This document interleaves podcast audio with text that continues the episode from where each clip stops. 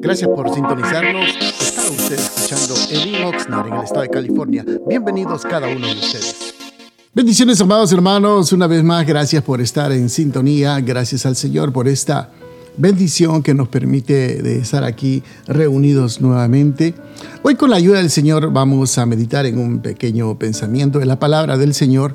Para ello les invito a que abramos la Biblia en el libro de Isaías, en el capítulo número 22 y el versículo 20, una historia que nos va a hacer reflexionar acerca primeramente de la posición que nosotros tenemos y luego ¿Qué ocurre cuando nosotros descuidamos lo que Dios nos ha dado?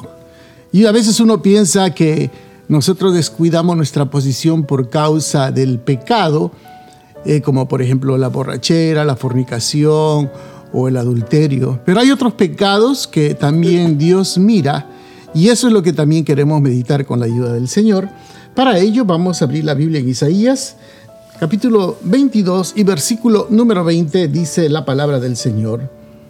Eh, en aquel día llamaré a mi siervo Eliaquín, hijo de Bilcías, y lo vestiré de tus vestiduras, y lo ceñiré de tu talabarte, y entregaré en sus manos tu potestad, y será padre al morador de Jerusalén y a la casa de Judá y pondré la llave de la casa de David sobre su hombro, abrirá y nadie cerrará, cerrará y nadie abrirá, y lo hincaré como clavo en lugar firme, y será por asiento de honra a la casa de su padre. Amén. Estamos eh, leyendo una vez más, hermanos, acerca de un hombre llamado Sebna, que era el tesorero en Israel. Resulta que este tesorero estaba en esa posición y había, hermanos, había llegado a acomodarse en esa posición y él pensaba que nadie podía removerlo de esa posición, se sentía muy seguro.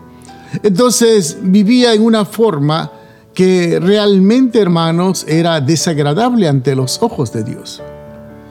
Las posiciones que nosotros tenemos, primeramente hay que darle gracias al Señor porque primeramente todos nosotros somos inmerecedores de lo que Dios ha hecho en nuestras vidas. Recordemos que hemos vivido toda nuestra vida ofendiendo a Dios, dándole la espalda a Dios, y en su infinita misericordia y amor Dios se revela a nuestras vidas y nos salva. En el caso de este hombre llamado Sebna, había llegado a esta posición y empezó a vivir, hermanos, en una forma como no dando honra a Dios por la posición que él tenía. Por lo contrario, se había enseñoreado de esa posición, se había puesto en una posición de que él podía hacer como que él tenía toda autoridad y sin dar cuentas a nadie, de lo que él estaba haciendo. Así vemos la posición de muchas personas que llegan a un puesto y creen que pueden hacer lo que a ellos les venga, como se dice, en gana, que tienen toda la autoridad porque supuestamente son la autoridad y no tienen que rendir a cuenta a nadie. Recuerde, todos nosotros somos servidores de Dios. Estoy hablando con el pueblo de Dios. Y no importa el título que usted tenga, sea obrero, sea pastor, sea coordinador, sea supervisor, sea pastor general, no importa. Recordemos que esos son títulos que nosotros ponemos para que nos distingan de otras posiciones. Pero la realidad ante los ojos de Dios todos somos servidores de Dios. Todos somos simplemente obreros en las manos del Señor. Por lo tanto, si Dios nos ha puesto en una posición, un día vamos a dar cuenta al Señor de lo que estamos haciendo y también tiene que observar que Dios puede quitarnos de la posición donde nosotros estamos, puede removernos porque Él tiene todo el poder, toda la autoridad y el puesto que nosotros estamos desempeñando no es un puesto puesto por los hombres, sino Dios los ha puesto para que nosotros lo ejercitamos de la manera correcta y de la manera debida. Este es el caso de Serna, Sebna, que estaba en esa posición y viene una vez más la voz de Isaías, claro, Dios hablando a través de Isaías, y le da, hermanos, un juicio, diciéndole que va a ser removido. El que se sentía seguro le dice, vas a ser removido, te van a quitar la vestidura que tienes, todo se te va a quitar. Entonces, a él, a quitarse toda la autoridad, toda la potestad que él tenía, por supuesto que va a sufrir. Por supuesto que va a traer consecuencias a su vida. Amados hermanos, quiero que entienda, Dios lo único que desea de nosotros es que vivamos limpia y transparentemente. Segundo, si hemos fallado por cualquier razón o hemos cometido alguna falta, algún error, Dios espera de cada uno de nosotros el arrepentimiento. Dios sabía muy bien qué es lo que estaba haciendo este hombre. Y él también sabía muy bien lo que estaba haciendo.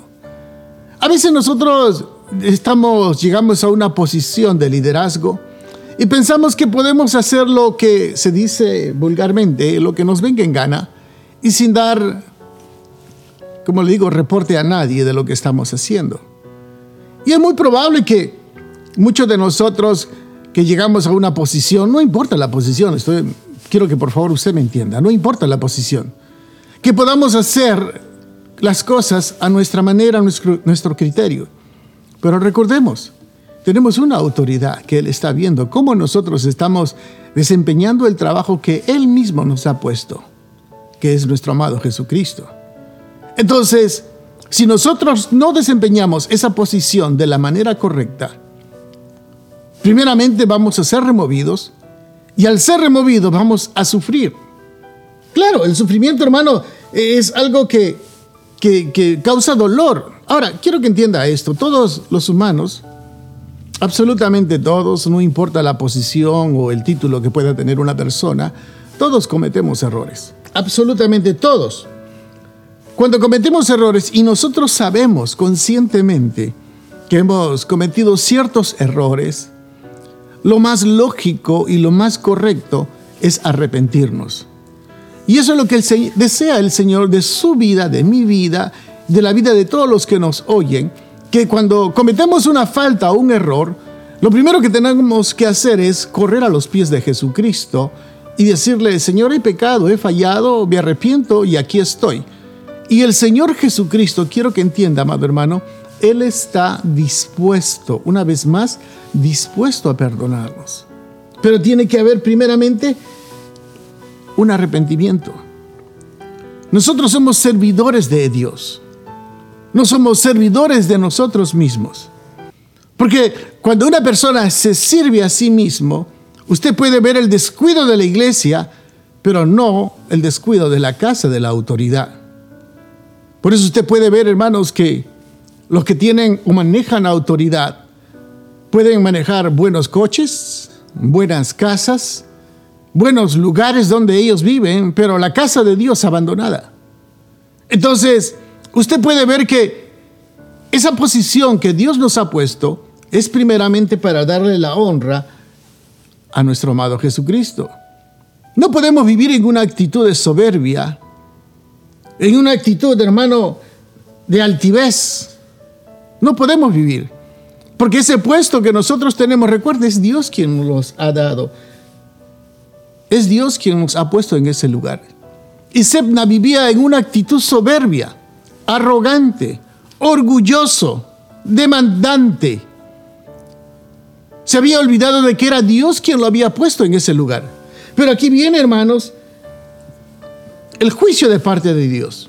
Él sabía que estaba haciendo mal. ¿Y cuántos de nosotros sabemos que estamos haciendo mal? ¿Cuántos de nosotros sabemos que hay cosas que usted y yo estamos haciendo mal y que necesitamos arrepentirnos? Esta posición de Sebna, siendo tesorero, él pensó que él era imprescindible en la iglesia o en el pueblo. Él era un puesto necesario e imprescindible.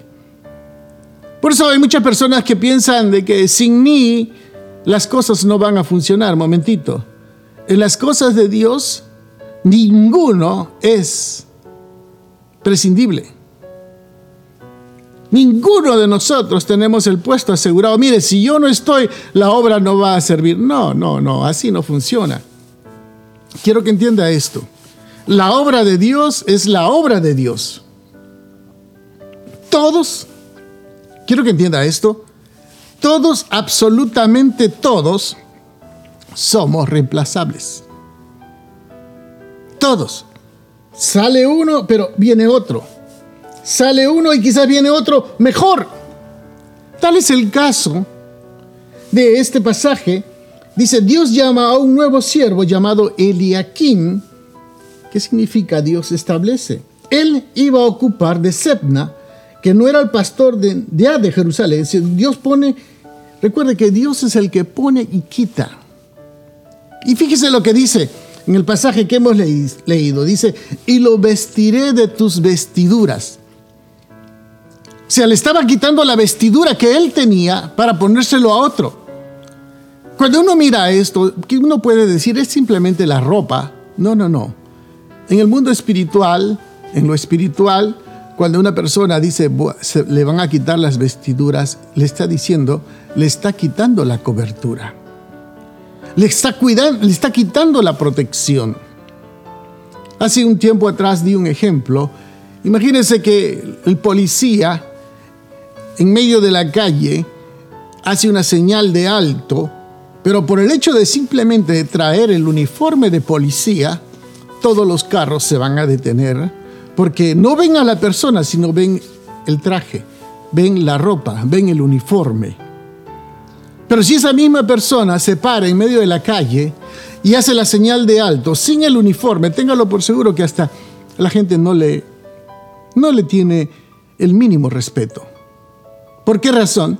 Porque simplemente es un hombre común y corriente. Es un hombre normal, un ciudadano normal. Tal es el caso de este hombre que le dice, mire, lo vestiré de tus vestiduras y luego dice, y lo ceñiré de tu talabarte y entregaré en tus manos, en, sus manos tu potestad. Fíjese que algo muy interesante, todo lo que dice, todo lo que le está, todo lo que está perdiendo, aparte de sus vestiduras, su talabarte, y luego encima su potestad. La potestad significa esa autoridad. Recuerde usted que el Señor Jesucristo dice que ha dado autoridad a su iglesia para que en su nombre podamos echar demonios, la autoridad que Dios ha delegado. Entonces, cuando realmente Dios quita a una persona, lo quita prácticamente de todo. Lo quita de su puesto, lo quita de su autoridad, lo quita de su privilegio. Y a veces uno se pregunta, porque viene mucho a nuestra memoria, ¿y cuál fue el pecado de este hombre? ¿No fue fornicación? No fue adulterio, no fue, eh, digamos, cualquier otro pecado que nosotros juzgamos una borrachera o una drogadicción o se acostó con un hombre. No, no, no. Fue simplemente que no dio honra a Dios y se exaltó a sí mismo. Entonces, usted puede notar, hermanos, que Dios realmente hace un juicio sobre la vida de esta persona. Hace un juicio, pero un juicio tremendo. Semna perdió todo, autoridad espiritual. Por eso un cristiano, cuando empieza a orar, empieza a clamar y empieza a limpiar los aires y a reprender los demonios, es porque tiene la autoridad espiritual. Pero cuando una persona dice, cuando nosotros llegamos a Cristo, Dios limpia nuestra casa, y dice que ese mismo demonio, ese mismo espíritu que salió, empieza a rondar y cuando lo ve vacía y limpia, dice que viene con siete demonios más y el estado postrero viene a ser peor que el primero. Entonces, ¿qué es lo que ocurre? Satanás viene con toda, con todo hermano, sobre la vida que antes era enemigo y lo trata de destruir, por eso es postrero, hermanos. El postrero es peor que el primero. Por eso hay muchas personas y hermanos cristianos de que por X razón deciden abandonar el Evangelio y retroceder. Hermanos, el Evangelio no es juego. Quiero que entienda. tenemos un enemigo en común que es Satanás y los demonios. Y ese está con todo el deseo de querer destruirnos. Por eso usted puede ver, hermanos, que si nosotros nos descuidamos, hay personas que están muy heridas, muy lastimadas, tristes, algunos enfermos. ¿Pero por qué razón? Porque no se llegan a, no llegan a reconocer y arrepentirse de lo que han hecho, eh, amados hermanos. Hay otros que están pagando el precio del pecado, otros envueltos en vicio. ¿Todo por qué? Porque se descuidaron de su relación y su comunión con el Señor. Entonces, el Señor nos llama constantemente al arrepentimiento, pero por la dureza del corazón, Muchos de nosotros, hermanos, no logramos, no llegamos a entender lo que el Señor quiere de parte de cada uno de nosotros, es que lleguemos al arrepentimiento. Usted puede decir, yo soy cristiano, sí, pero de los pecados que hemos cometido, de los pecados que hemos fallado al Señor, Dios quiere que nosotros, hermanos, lleguemos al arrepentimiento. Sebne iba a ser removido y cuando una persona es removida, en este caso espiritualmente, viene para abajo. Su reputación, su nombre, su prestigio, todo absolutamente viene para abajo. ¿Y quiénes van a sufrir? Sufre él, sufre su familia, sufren sus hijos, prácticamente sufren todos. Todo por una decisión de no querer arrepentirse y reconocer que hemos fallado delante del Señor. Amados hermanos, ¿qué es lo que nosotros tenemos que entender? La apariencia no sirve para nada. Usted puede ponerse el mejor traje, puede ponerse la mejor corbata, puede tener una buena apariencia y puede inclusive tener un buen tono de predicador. Pero ¿cómo está nuestra relación con Dios? ¿Cómo estamos delante de Dios? Eso es lo que quiere el Señor, que cada uno de nosotros lleguemos a examinarnos a nosotros mismos. Que lleguemos realmente a vernos cómo estamos. Estamos viviendo de apariencia. Estamos viviendo simplemente una vida, hermanos, de que todo está bien, no hay problema. No, yo lo tengo todo bajo control. No, no, no, no, no. Es tiempo que examinemos nuestras vidas. Porque quizás Dios ya tiene otro preparado para reemplazarlo a usted. Dios te ha dado ese privilegio. No sé qué privilegio tenga usted. Puede ser líder, es un privilegio servirle al Señor. Puede ser coordinador, puede ser supervisor, puede ser pastor, puede ser obrero, puede ser pastor general, no sé de qué. O puede ser apóstol, o puede ser, yo no sé, amados hermanos. Pero examinemos cómo estamos actuando. Hoy estamos viviendo, nos gustan que nos llamen el don, el hombre de Dios, el gran hombre de Dios. Pero ¿cómo está nuestra relación con Dios? ¿Cómo estamos delante de Dios? ¿O será que Dios ya tiene otro preparado? ¿O será, hermanos, que ya otros estén ya detrás de nosotros? Porque hay hermanos, quiero que entienda, hermanos, que trabajan en la obra sin ganas, sin compromiso, sin mucho cuidado. Algunos dicen, ya no voy a la iglesia en este tiempo de la pandemia, ¿para qué? Yo soy el dueño de mi vida, hago de mi vida como lo que yo quiero. Cuando usted empieza a actuar de esa forma, le está diciendo, sabe que el diablo toma, toma control de mi vida. No, hermanos, no permitamos que eso ocurra. Dios te ama y Dios desea que cada uno de nosotros lleguemos al arrepentimiento. La Biblia dice que si hemos fallado o hemos pecado, abogado tenemos en Cristo Jesús. Yo sé que probablemente los mensajes no son nada alentadores, no son nada de, digamos, ah, yo quiero motivación. Simplemente te hago, te estoy dando este mensaje que el Señor ha puesto en mi corazón para que usted reflexione cómo estamos viviendo. El diablo anda como león rugiente viendo a quién devorar. No descuidemos el don que hemos recibido de parte de Dios. Mantengámonos firmes. Es cierto que no hay iglesia. El templo no está abierto, pero hay células de hogares donde usted pueda ir. Pero usted podrá decir, ah, hermano, ¿y la pandemia? Sí, la pandemia está ahí. y siempre va a rondar la muerte. Pero si estamos firmes en el Señor, así como Pablo, sea que vivamos o que muramos, somos del Señor.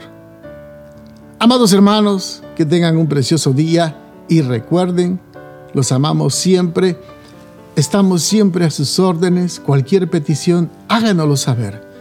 Será un privilegio orar por ustedes. Que el Señor me los bendiga a cada uno de ustedes. Gracias por estar en sintonía. Esta es el Oxnard. Nuestro templo está ubicado en el 270 al oeste de la calle 5, en la ciudad de Oxnard, en el corazón de Oxnard. Nuestros servicios son los días viernes a las 7 de la noche y domingos a las 5 de la tarde. Será una bendición poder saludarles. Bendiciones y los esperamos. Que tengan un precioso día.